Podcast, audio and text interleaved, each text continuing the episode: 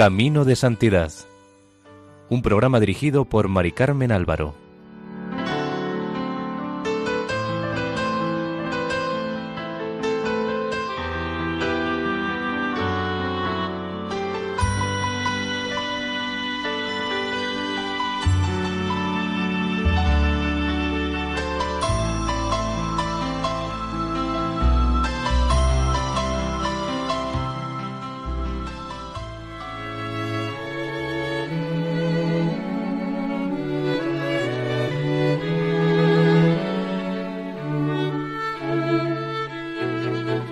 Bienvenidos al programa Camino de Santidad, elaborado por el equipo de Radio María en Castellón, Nuestra Señora del Lledó.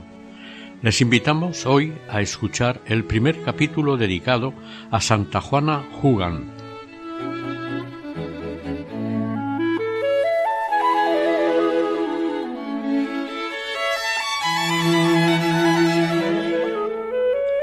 Juana Jugan Nació el 25 de octubre de 1792 en la aldea de Petit Croix, un pequeño puerto de pesca cerca de Cancale, en la costa norte de la Bretaña francesa. Fue la sexta de ocho hermanos. El mismo día de su nacimiento la bautizaron y la inscribieron con el nombre de Juana, hija de Joseph Jucan y de María Orel, su esposa. El padre era pescador y volvería tres semanas después del nacimiento de la niña. Respecto al apellido de la santa, aunque originalmente era Jucan, en Saint-Servant era frecuente Jugan, y con este apellido se empezó a conocer a la santa. El año del nacimiento de Juana fue un año trágico. Hacía tres años que había estallado la revolución y se vivía bajo el miedo cuando no el terror. Los sacerdotes no podían ejercer como tales si no prestaban juramento a la constitución civil del clero, condenada por el Papa Pío VI. Todos los sacerdotes que no habían querido prestar juramento habían tenido que huir o esconderse. Muchos fueron detenidos y ejecutados. A la pequeña Juana la bautizó un sacerdote juramentado que había sido monje en Mont Saint-Michel, en abril de 1796, cuando Juana tenía tres años y medio, su padre desapareció en un naufragio en un viaje a Terranova. Su madre, que de soltera había trabajado como sirvienta en una granja, volvió a trabajar como asistenta en varias granjas, mientras esperaba a su marido, ya que hasta transcurridos como mínimo siete años no se daban por muerto a los desaparecidos en un naufragio. La familia tenía algunos animales y Juana, todavía niña, guardó las vacas en las alturas que dominan la bahía de Mont Saint-Michel. Por la noche encerraba el ganado en un pequeño establo contiguo a la única gran habitación de que constaba la casa. Todavía jovencita aprendió a hilar la lana y el cáñamo y a tejer con las agujas ropas de abrigo, también aprendió a rezar el rosario. En un ambiente marcado por la revolución, con la prohibición de celebrarse el culto, Juana comenzó a recibir formación y a participar de la fe cristiana gracias a su madre y al resto de mujeres de su aldea. Hizo la primera comunión hacia la edad de once años. Desde el siglo XVIII, Cancal era célebre por sus ostras y la mayoría de sus habitantes vivían de su explotación. En aquellos tiempos era un alimento ordinario y no como ahora que son un lujo. En las regiones marineras, concretamente en esta región de Bretaña, la alimentación era muy pobre, pero la abundancia de mariscos y pescado explica en parte el hecho de que la gente de la zona fuera más robusta que la del interior. Juana tal vez debió parte de su resistencia física, que era mucha, a la alimentación, es decir, al pescado y al marisco, que era lo más barato, y ellos eran gente muy pobre. El pueblo de Cancal no era rico en aquella época, y a menudo el hambre y a veces la enfermedad hacían estragos entre sus habitantes. Hoy en día es difícil imaginarse el hambre extrema y sus consecuencias, bandas de mendigos que pululaban por los pueblos y ciudades y a veces criminales que recorrían los campos y sembraban el miedo. La ayuda social no existía. Todo dependía de la solidaridad de los vecinos. Estos se ayudaban unos a otros, incluso pidiendo por las casas, lo cual no lo consideraban una limosna, ya que sabían que otro día serían ellos los ayudados. María Yucán hablaba a sus hijos de Dios, les contaba el Evangelio de Jesús, la historia sagrada. No existía el catecismo organizado en las parroquias debido a la revolución, entre otras cosas. Pero durante aquellos años muchos niños fueron catequizados en secreto por personas de la vecindad, que tenían una fe personal y responsable, y pertenecían a una especie de orden tercera fundada por San Juan Eudes en el siglo XVII. Solteras o viudas vivían como seglares consagradas a Cristo, siempre a disposición de los demás, para la ayuda mutua y para despertar la fe en los jóvenes. Mientras se obligaba a cerrar los conventos y a dispersar a religiosos y religiosas, nadie se preocupó de éstas, llamemos religiosas de casa o buenas hermanas trotines, como eran conocidas, y que tuvieron una gran importancia en la transmisión de la fe en Francia, la Sociedad del Corazón de la Madre Admirable era muy exigente en la elección y formación de sus miembros, pero a pesar de ello eran muy numerosas. Sólo en la diócesis de, de Saint-Breuil, en 1859, eran casi seis mil. Es más que probable que Juana, antes de pertenecer a esta sociedad, hubiese recibido de ella la formación de la fe cristiana y también aprendido a leer y a escribir. Hacia 1799, cuando tenía siete años, el ambiente se fue tranquilizando poco a poco. Napoleón y el Papa Pío VII firmaron un concordato. Como resultado de esta firma, entre otras cosas, las iglesias de los pueblos se abrieron de nuevo y se devolvió el culto. El 8 de noviembre de 1803, el obispo de Rennes Monseñor Maillé administró la confirmación a mil quinientas personas en la iglesia de Saint-Servant. Es muy probable que Juana se encontrara entre ellas.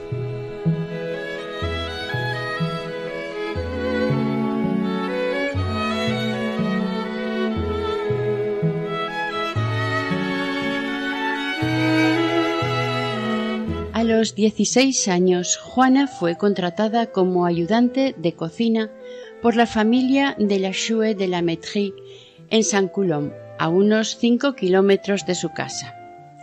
La vizcondesa de la Chue la acogió con afecto y la rodeó de simpatía. A pesar del tiempo, la admiración y el recuerdo de Juana Yugan se han mantenido vivos y venerados en esta familia. Al poco de estar con ellos, el trabajo de Juana fue el de acoger a los mendigos que acudían a la casa en busca de ayuda y visitar con la vizcondesa o en su nombre a aquellos ancianos y pobres que vivían solos. Ya entonces aprendió el respeto, la ternura y a compartir lo que se posee. Al ser ella misma pobre e intuitiva, debió de percibir algo de la humillación de los pobres a los que se ayudaba. Sus modales se fueron refinando y aprendió a conversar con naturalidad con cualquier persona, sin importarle su cultura o su forma de expresarse. Por aquellos años se enamoró de ella un joven marinero de Cancala, que le pidió matrimonio. Entonces en Cancala era costumbre que la joven eligiese a su prometido entre los pretendientes que se le declaraban, mucho tiempo antes de la edad de casarse.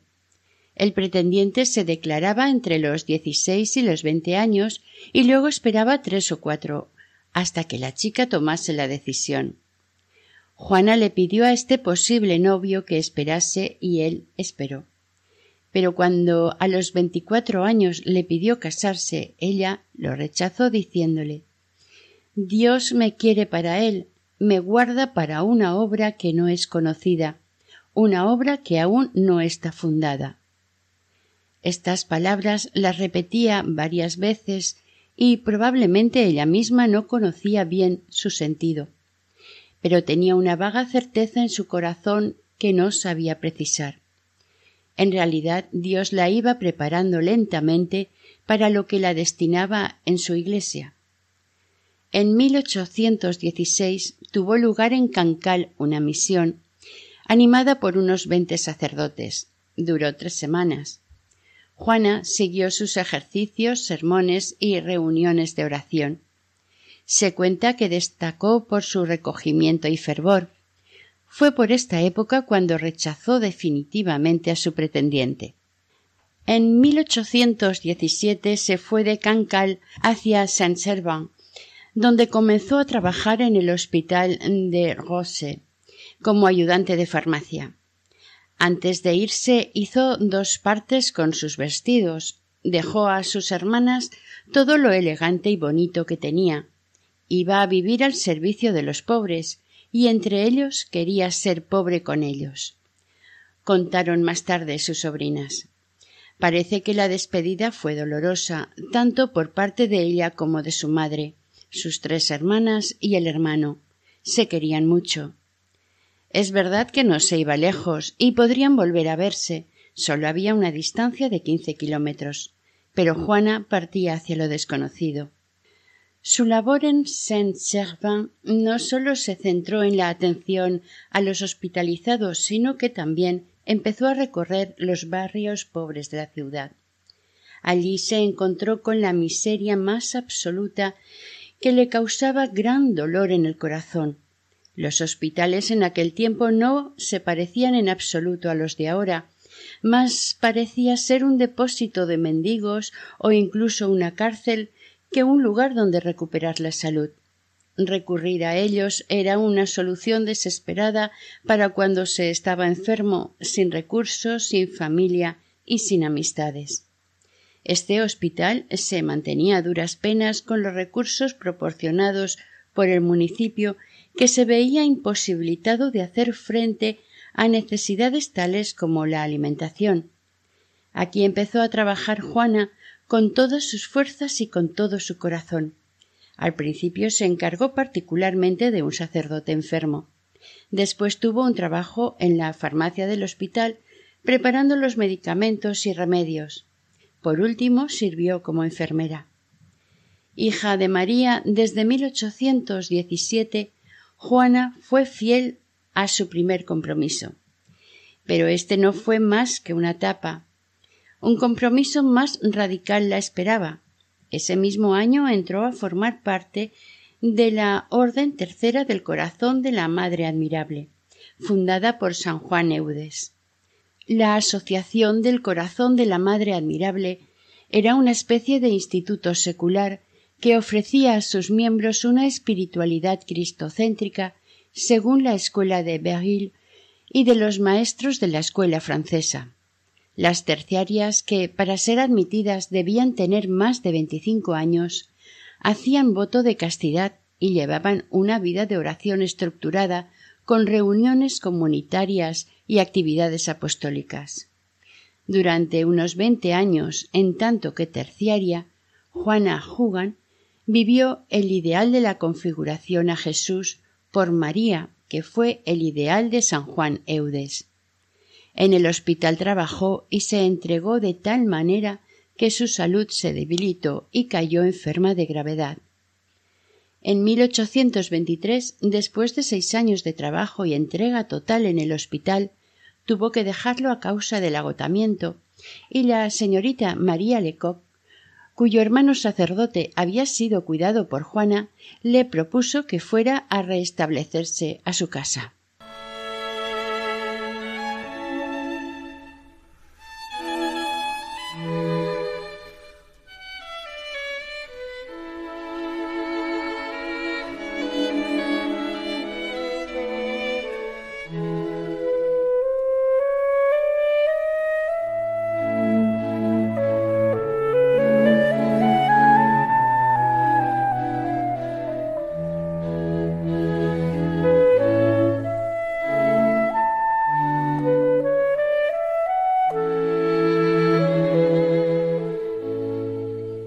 Hospital, Juana había aprendido mucho sobre los hombres y sobre la medicina.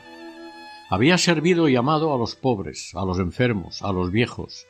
Se había iniciado en las técnicas que entonces se usaban, seguramente rudimentarias, pero que le serían útiles en su trabajo con los ancianos. Muchos años más tarde, en su vejez, enseñará a las jóvenes novicias el arte de preparar bien infusiones, tisanas, cataplasmas, pero sobre todo, Juana había adquirido la experiencia de una entrega total de sí misma.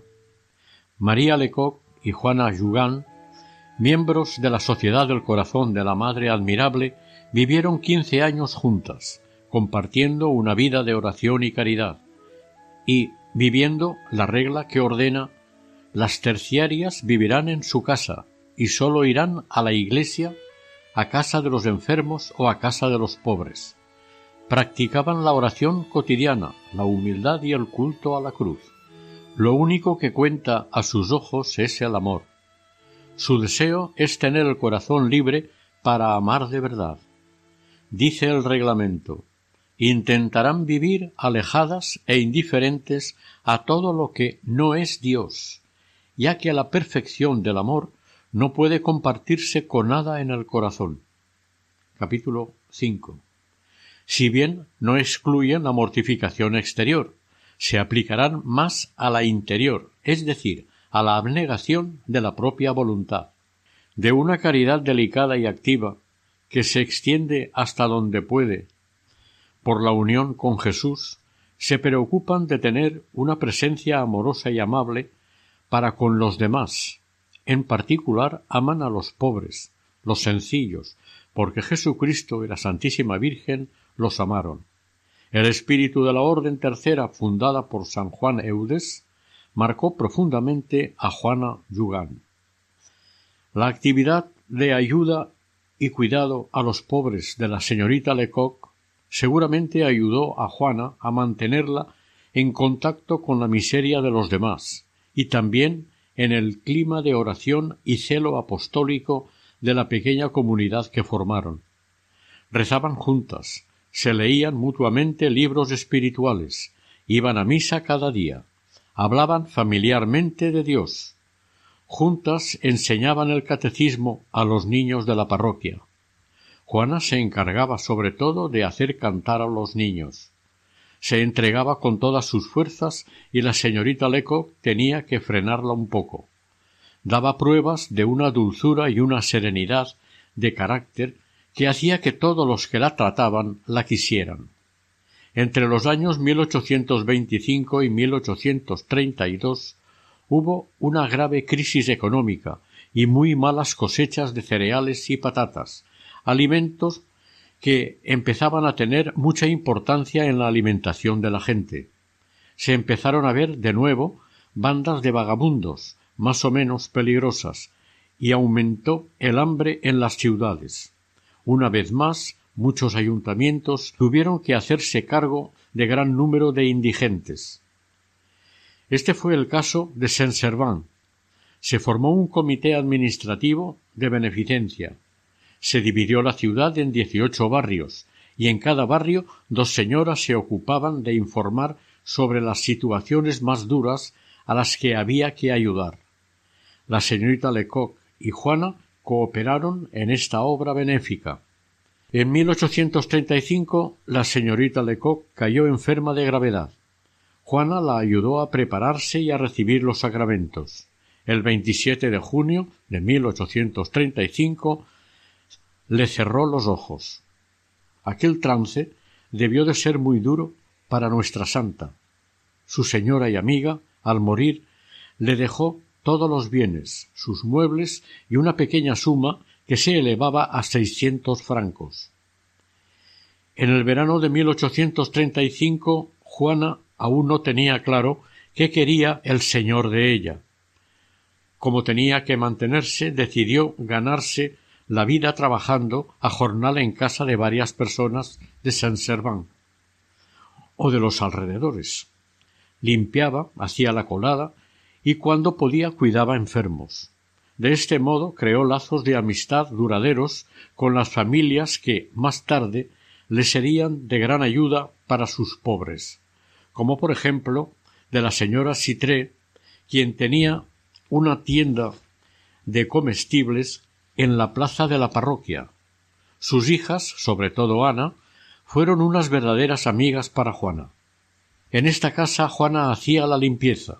También iba a la ciudad a vender requesón colocado en unas conchas de peregrino. Para venderlo gritaba con voz débil y ronca Requesón, requesón. ¿Quién quiere requesón? Los chiquillos se reían y la imitaban. Ana Sitré contó al respecto que su amiga la animaba a vivir en una constante acción de gracias a pesar de todo. En nuestras alegrías, en nuestras penas, cuando nos desprecian, siempre debemos decir Gracias, Dios mío, o Gloria a Dios.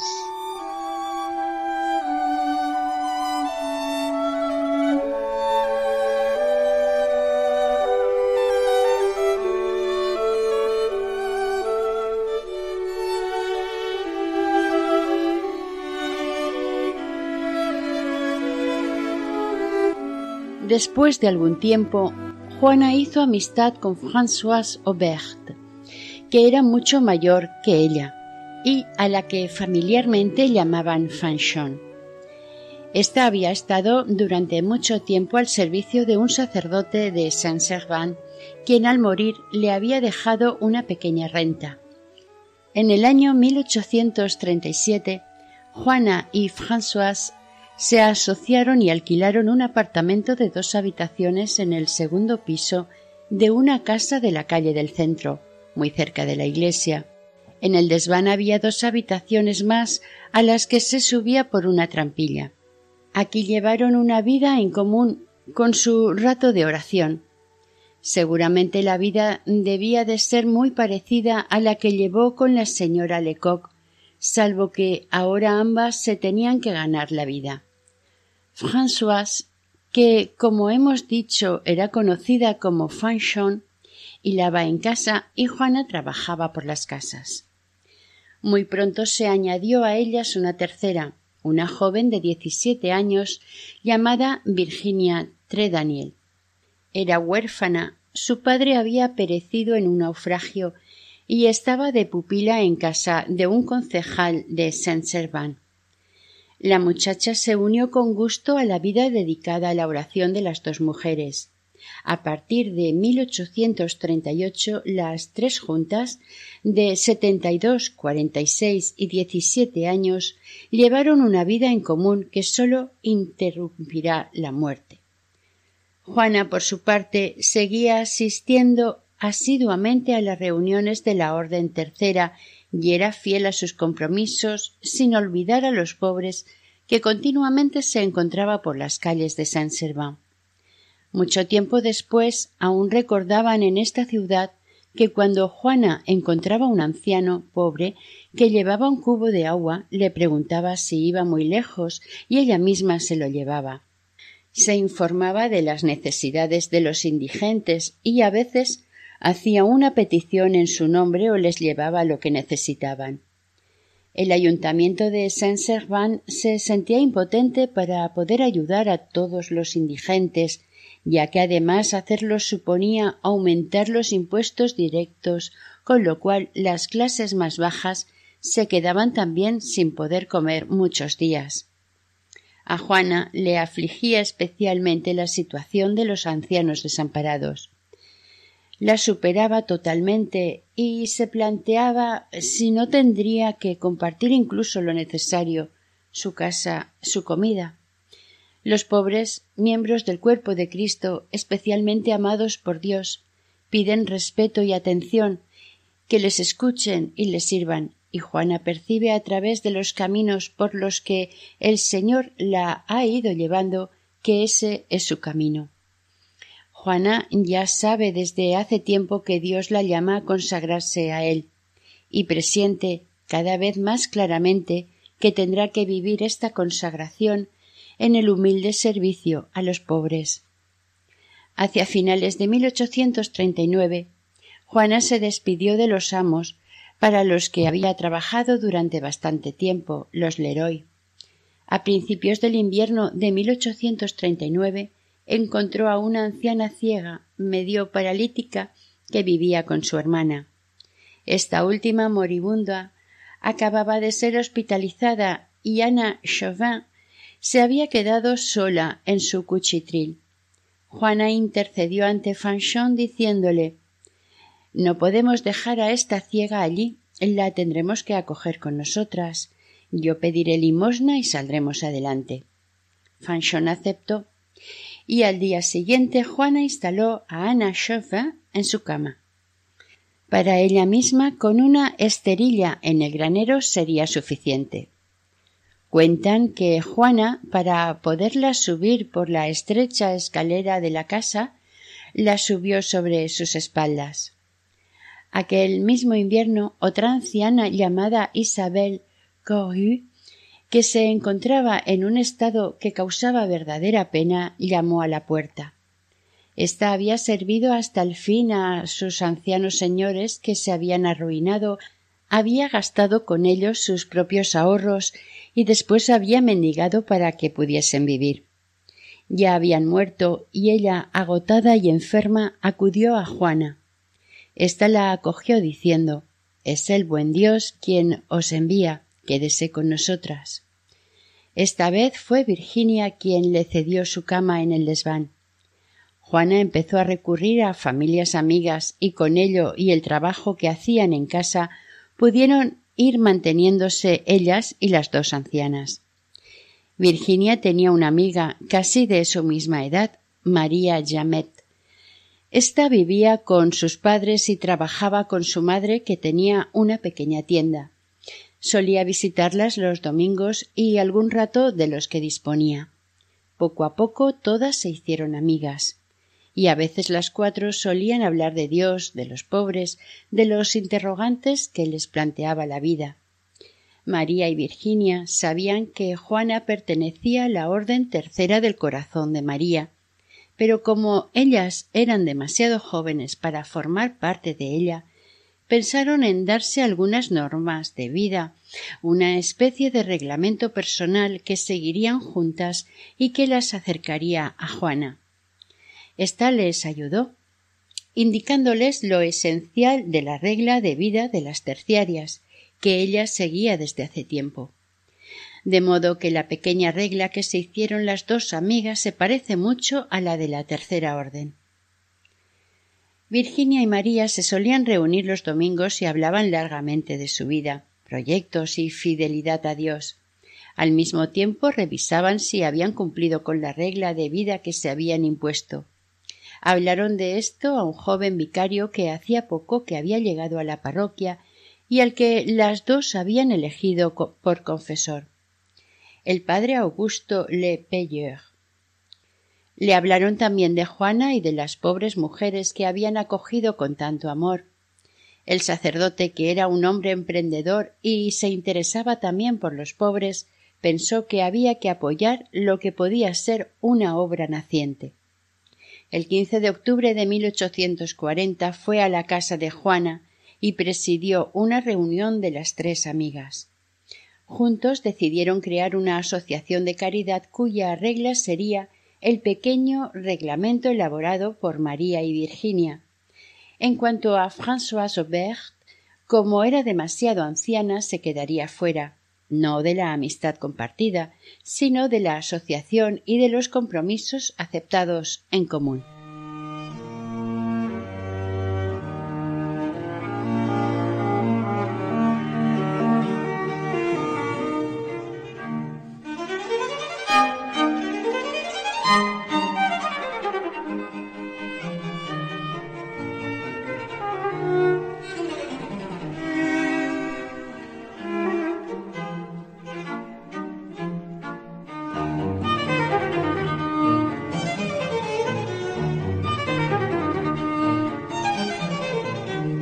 Diciembre, aunque el pequeño alojamiento ya estaba muy lleno, acogieron a una sexta persona, una joven obrera de veintisiete años muy enferma, que quería que Juana la cuidase.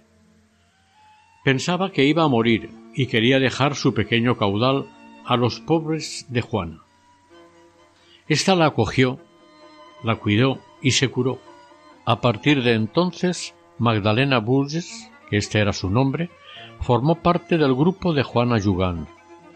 Volvió con sus señores, pero en cuanto podía iba a ayudar al grupo en todo lo que estaba a su alcance.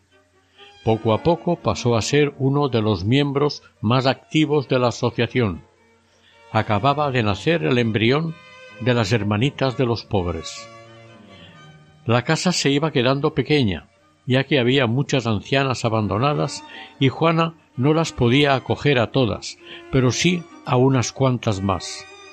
Tenía un gran deseo de ayudar a aquella pobre gente, y creía que si se fiaba de Dios todo sería posible. Entonces, en 1841, decidieron cambiar de casa. Alquilaron una gran sala en una planta baja a poca distancia de la calle del centro. Había sido un cabaret y era bastante húmeda y muy oscura, pero cabían bien doce camas. Además, había al fondo una habitación que podía servir de alojamiento a las tres asociadas, aunque estuvieran muy estrechas, y otra habitación para hacer los trabajos más pesados. El día de San Miguel se hizo el traslado, y ese mismo día se unieron a ellas cuatro ancianas más. Un mes más tarde había doce. El párroco, padre de Monteville, bendijo la casa y a sus habitantes. Pero como ahora les faltaba un local donde reunirse ellas tres para rezar, una vecina les prestó una habitación de su casa para hacer de ella su oratorio. Se repartieron el trabajo entre sí. Françoise, que tenía setenta y cinco años, se encargó de los trabajos de la casa. Virginia les daba lo que ganaba cosiendo y ayudaba en la casa a veces hasta muy tarde, en la noche. Magdalena seguía haciendo las coladas o hilaba en la casa. María, que seguía en casa de sus padres y llevaba por su cuenta una pequeña tienda de legumbres, les aportaba los beneficios que le producía y Juana, que estaba presente en todas partes, se hacía cargo especialmente de los recados que hubieran que hacer por la calle.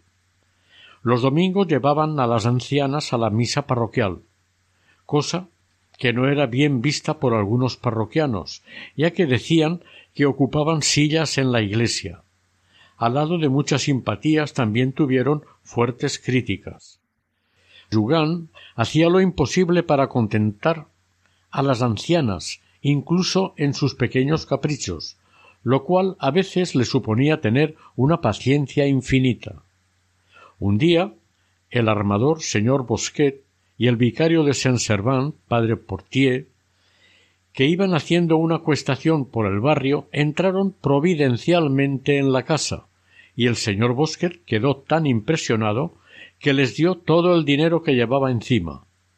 Luego el padre Portier contó en la casa rectoral que habían visto algo extraordinario, dos jóvenes pobres que habían dado asilo a doce ancianas a las que mantenían y por las que iban a pedir por las casas lo que había sobrado.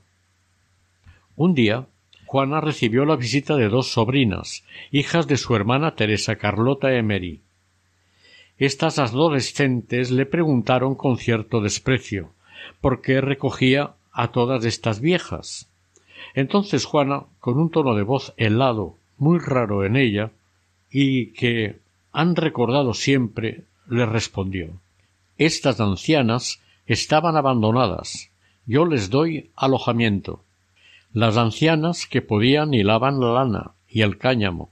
Esto era corriente en Bretaña. Hasta, por lo menos en 1850, los buhoneros vendían por toda Francia las telas de Bretaña. Para la pobre comunidad esta era una modesta fuente de ingresos. Además, Juana ya había adivinado que el trabajo es fuente de juventud para las personas de edad. La obra de Juana era ya conocida en todo Saint-Servant, y las peticiones para que acogiera a más ancianas no hacía más que llegar. A los tres meses de estar en el nuevo local ya estaban pensando en conseguir otro, ya que no se podía añadir ni una cama más. Por aquellos días estaba en venta un antiguo convento. Pedían por él veinte mil francos. Si los pobres lo necesitaban, encontrarían el dinero. Juana dio todos sus ahorros y solicitó la generosidad de los habitantes de Saint-Servant y Saint-Malo. El padre Lepeyer vendió su cáliz y su reloj de oro. Finalmente adquirieron el antiguo convento por veinte mil francos, doce mil al contado y ocho mil a pagar en siete años.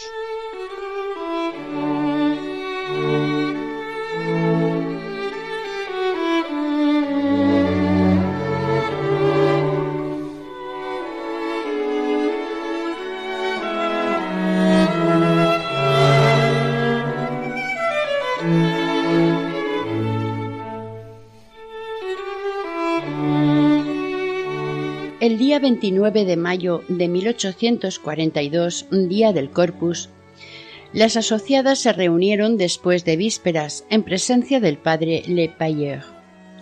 Virginia no estaba con ellas, ya que, con vistas a su formación para el futuro, estaba con las religiosas de Montauban de Bretagne. En su lugar estaba la señorita Duanel, que entonces quería unirse al grupo. María y Magdalena eligieron a Juana como superiora y le prometieron obediencia. Virginia haría esta promesa el 10 de julio. La pequeña asociación dictaminó sus reglas de vida y trabajo inspiradas en la regla de los hermanos de San Juan de Dios. El padre Félix Massot del convento de San Juan de Dios en Dinan apreciaba mucho a Juana y a sus compañeras. Su experiencia de la vida hospitalaria, sus consejos sobre la oración y el amor a la cruz les fueron de gran ayuda. Juana Juan fue elegida superiora en presencia del sacerdote Augusto Le Payer, vicario de Saint-Servant, quien les ayudó a organizar la congregación. Entonces adoptaron el nombre de siervas de los pobres. Por motivos prácticos, Juana decidió salir a pedir limosna ella misma, en lugar de las ancianas. Uno de los motivos era evitar que éstas se expusieran a la miseria, por ejemplo, las que se daban a la bebida. Pidió para ello, con el debido respeto, que le dieran las direcciones de sus bienhechores, y a éstos les dijo al principio Señor, ya no será la viejecita la que vendrá, a partir de ahora vendré yo. Por favor, siga dándonos su limosna. Debido al carácter de Juana, no le fue fácil tomar esta decisión. En su vejez recordará aún esta victoria sobre sí misma que tuvo que conseguir muchas veces. Iba con mi cesto a buscar para nuestros pobres. Esto me costaba, pero lo hacía por Dios y por nuestros queridos pobres. Le ayudó a ello un hermano de San Juan de Dios, Claudio María Gandet, quien pedía para el hospital que tenían en Dinan y le animó, entre otras cosas, anunciando su visita a muchas familias por las que él pasaba. Incluso se dice que le ofreció su primer cesto de colecta. Juana pedía dinero, pero también donativos en especie, comida, sobras de comida, objetos, vestidos, una cucharada de sal o un trocito de mantequilla, un caldero para hervir la ropa, si iba a pedir un poco de madera para hacer una cama, a veces precisaba. Querría un poco de madera para socorrer a un miembro de Jesucristo. Aceptaba todo lo que le daban. Más tarde aconsejaría a sus novicias que nunca tiraran nada de lo recogido en las colectas antes de ver si lo podían utilizar para algo. Un día, en el pueblo de Froulerie, un hortelano que sabía la aventura en la que se había metido le dijo Juana, ¿cómo habrá que llamarla ahora? Ella respondió La humilde sierva de los pobres. El hortelano le dijo Entonces venga aquí, humilde sierva de los pobres, y le dio unas verduras. No siempre era bien acogida. Durante una de sus colectas había llamado a la casa de un viejo rico y avaro, supo convencerlo y le dio un buen donativo, pero cuando al día siguiente volvió a pedir, él se enfadó y ella sonriendo le dijo Querido señor, mis pobres tenían hambre ayer, tienen hambre hoy y mañana tendrán también hambre. El hombre se sintió tocado en el corazón, le dio otra vez y le prometió seguir dándole.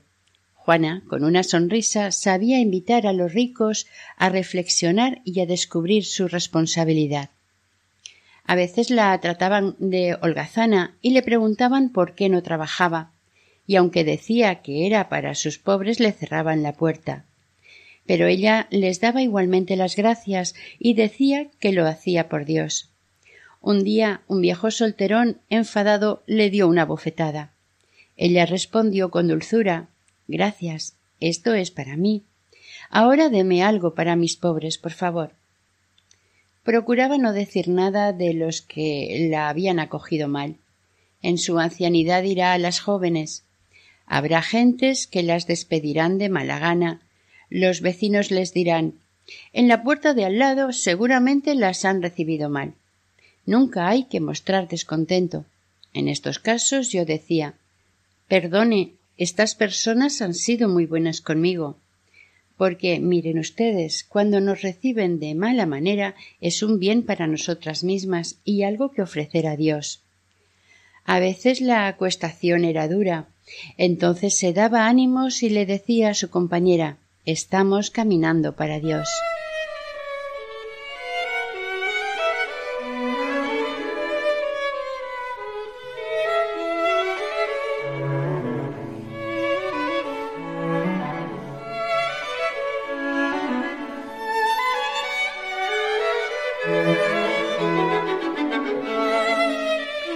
Parece ser que su presencia impresionaba a la gente. Tenía una especie de encanto que influía sobre los demás. Contó la nieta de uno de sus bienhechores. Los primeros tiempos de su fundación continuaba haciendo faenas. Antes de comenzar su obra era poco exigente, pero cuando hubo recogido a sus primeras buenas mujeres se volvió insaciable.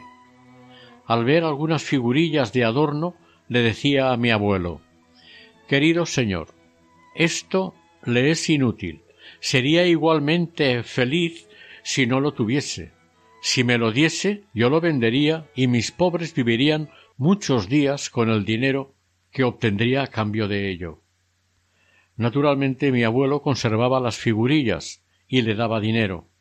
Sabía pedir tan bien, con tanta amabilidad, con tanta tenacidad, que realmente no se le podía negar nada. A un banquero que le dijo por qué se había comprometido con las ancianas y si se las quería cargar a él, le contestó Las compartiremos un poco hoy, señor. Si quiere usted, les dará de comer y yo las cuidaré. Deme con generosidad y no me verá hasta dentro de mucho tiempo. Rezaré por usted, señor y ellas también rezarán por su bienhechor. Les enseñaré a agradecérselo. Juana daba gracias a Dios al mismo tiempo que a sus bienhechores. Lo bendecía por el menor don recibido, aunque fuera una patada. Dios me ha bendecido siempre, porque siempre he dado gracias a la providencia, contaba ella mucho más tarde. Pero no todos comprendían la pureza evangélica de su trabajo. Muchos habitantes de Saint-Servan no la soportaban. Cuando se supo que había comprado el convento de la Cruz, se formó un movimiento para oponerse, y tuvo que intervenir el obispo de Rennes, quien dio la razón a Juana. Pero en la opinión pública seguía el malestar. La oficina de beneficencia dejó de prestar su ayuda. Para el asilo de Juana Yugan se terminó la ropa, el pan y cualquier otro tipo de ayuda. Lo peor fue la falta de ropa, ya que necesitaban mucha. Era el mes de agosto. Instalaron en la casa un pequeño altar en honor a la Virgen. Se había previsto que María, Virginia y Magdalena hicieran el quince de agosto, el día de la Virgen, voto de castidad por seis meses. Juana ya lo había hecho hacía tiempo. Con sus sortijas y pendientes adornaron la imagen de la Virgen. Pusieron sobre el altar la poca ropa que les quedaba e hicieron esta súplica Madre, ved nuestra miseria. No tenemos ropa para cambiar a vuestros hijos. Durante los días siguientes, personas caritativas pusieron a los pies del altar una gran cantidad de ropa e incluso una pieza de tela entera. El 27 de septiembre, dos días antes del traslado al convento de la Cruz, el obispo en persona fue a visitar a la pequeña comunidad. Esta visita oficial ganó para la obra de Juana Jugan el favor de mucha gente de Saint-Servant que dudaba. Después de esta visita, Juana podía respirar. La tormenta había pasado pero por encima de ella la cruz del Señor daba sentido a lo que ella vivía. El amor es ante todo comunión con la miseria del mundo. El número de acogidas aumentó rápidamente. Magdalena Burges y Virginia Trenadiel dejaron de trabajar fuera para dedicar todo su tiempo al servicio de los pobres, lo cual significaba una disminución de los recursos. Poco después se unió a ellas María Jamet. En noviembre el asilo acogía ya a veintiséis ancianas, algunas de ellas enfermas. Juana necesitaba ayuda para cuidarlas. Entonces el doctor Blachier, médico del hospital du Rosset, aceptó prestar sus servicios gratuitos a las ancianas enfermas. Incluso montó una pequeña farmacia para el asilo. Durante el invierno de 1842-43, Juana acogió el primer anciano. Le habían hablado de un viejo marinero, solo y enfermo, que vivía en un sótano húmedo. Ella se presentó allí y se lo encontró en un estado lamentable, vestido con harapos, sobre paja podrida, con el rostro demacrado. Llevada por una gran compasión, Juana salió contó lo que había visto a una persona benefactora y poco después llegó con una camisa y ropa limpia. Lo lavó, lo cambió y lo llevó a la casa. Allí recuperó las fuerzas. Poco después se agregaron otros hombres. Como Juana tenía fama de acoger cualquier tipo de miseria, le llevaron también niños pequeños abandonados. Ella misma incluso recogió uno que oyó llorar en medio del campo. Durante unos cinco años hubo diez niños. Vivían muy pobremente. Si había que velar a los enfermos lo hacían a oscuras, encendiendo la vela sólo cuando era necesario. Una noche, después de haber cenado los pobres, sólo quedaba para las cuatro hermanas un panecillo de cinco céntimos. Se lo repartieron, pero era muy poco y estaban muy cansadas. De pronto el mozo de la casa parroquial les trajo las sobras de una comida. Se las saltaron las lágrimas y cenaron. Aprendían a confiar en la providencia. Se acercaba un vencimiento de seiscientos francos y sólo tenían treinta.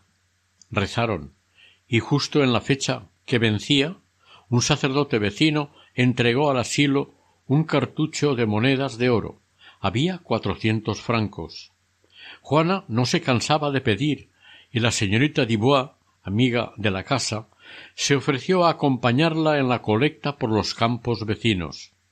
Era una persona respetable y conocida que con su presencia ayudó a que los bolsillos se abrieran generosamente. Recibieron trigo, alforfón, patatas, hilo y telas. Además hicieron nuevas amistades, y se pudo hacer más a menudo la colecta de las sobras de comida. Empezaron a pedir en los mercados y en el puerto de Saint-Malo en los barcos. A finales de 1844, Juana ya había pagado la casa de la Cruz con siete años de adelanto. Se inventaban métodos para conseguir recursos, como hacer un enorme Belén en el que participaron montándolo varias familias de la ciudad, fue muy visitado y se recibieron muchas ofrendas. Los setecientos u ochocientos francos conseguidos sirvieron para pagar el horno de la cocina. También compraban lana en bruto, la blanqueaban y las ancianas la cardaban, la hilaban y la tejían con agujas de punto.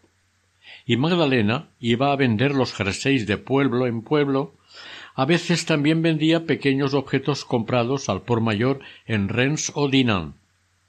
Vivían al día, nunca de crédito, y la gente estaba admirada de ver a los pobres cada vez más numerosos, bien tratados y felices. En diciembre de 1843, la Casa de la Cruz acogía a cuarenta pobres, la mayoría sacados de la mendicidad. En 1845 había más de sesenta. Muchos se transformaban moralmente y la gente se lo contaban los unos a los otros asombrados. Por ejemplo, una anciana que recogía trapos por la calle e inspiraba una especie de horror a todos. Después de algunos meses en el asilo no la reconocían. Otro caso sonado fue el de una anciana pescadera que se había dado a la bebida. Poco a poco había abandonado su negocio. Unos parientes de buena posición la quisieron ayudar, pero todo en vano. Las hermanas la recogieron, la rodearon de cariño y se produjo un cambio. Uno de los sobrinos, el señor Lapanus, de Jersey, fue a verla y comprobó el prodigio. Sorprendido, dio siete mil francos a las hermanas de los pobres. Con estos siete mil francos pudieron pagar parte de la obra de agrandamiento de la casa. Cuando empezaron sólo tenían cincuenta céntimos. Las hermanas colaboraron sacando arena del jardín, cargando con los ladrillos y con las piedras. Hubo albañiles que se comprometieron a ayudarlas gratuitamente un día a la semana.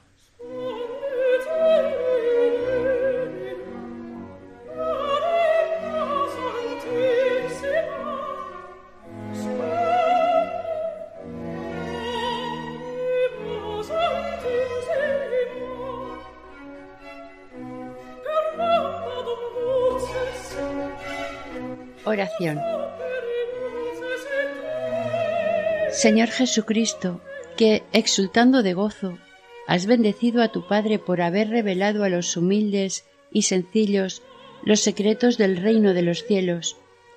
Te damos gracias por los dones concedidos a tu humilde sierva Juana Yugan, a quien encomendamos nuestras peticiones y necesidades.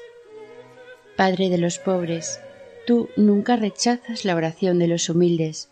Escucha, te rogamos, la súplica que ella te dirige en nuestro favor. Te lo pedimos, Señor, por María tu Madre y Madre nuestra. A ti, que vives y reinas con el Padre, en la unidad del Espíritu Santo, por los siglos de los siglos. Amén.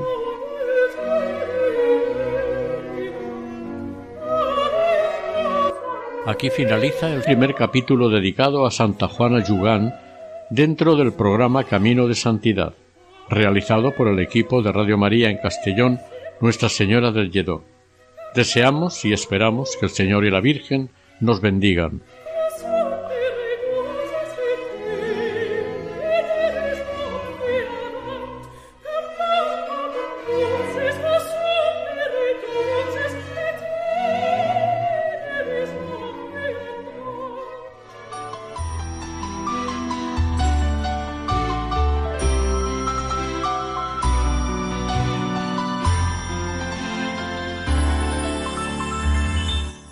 Camino de Santidad.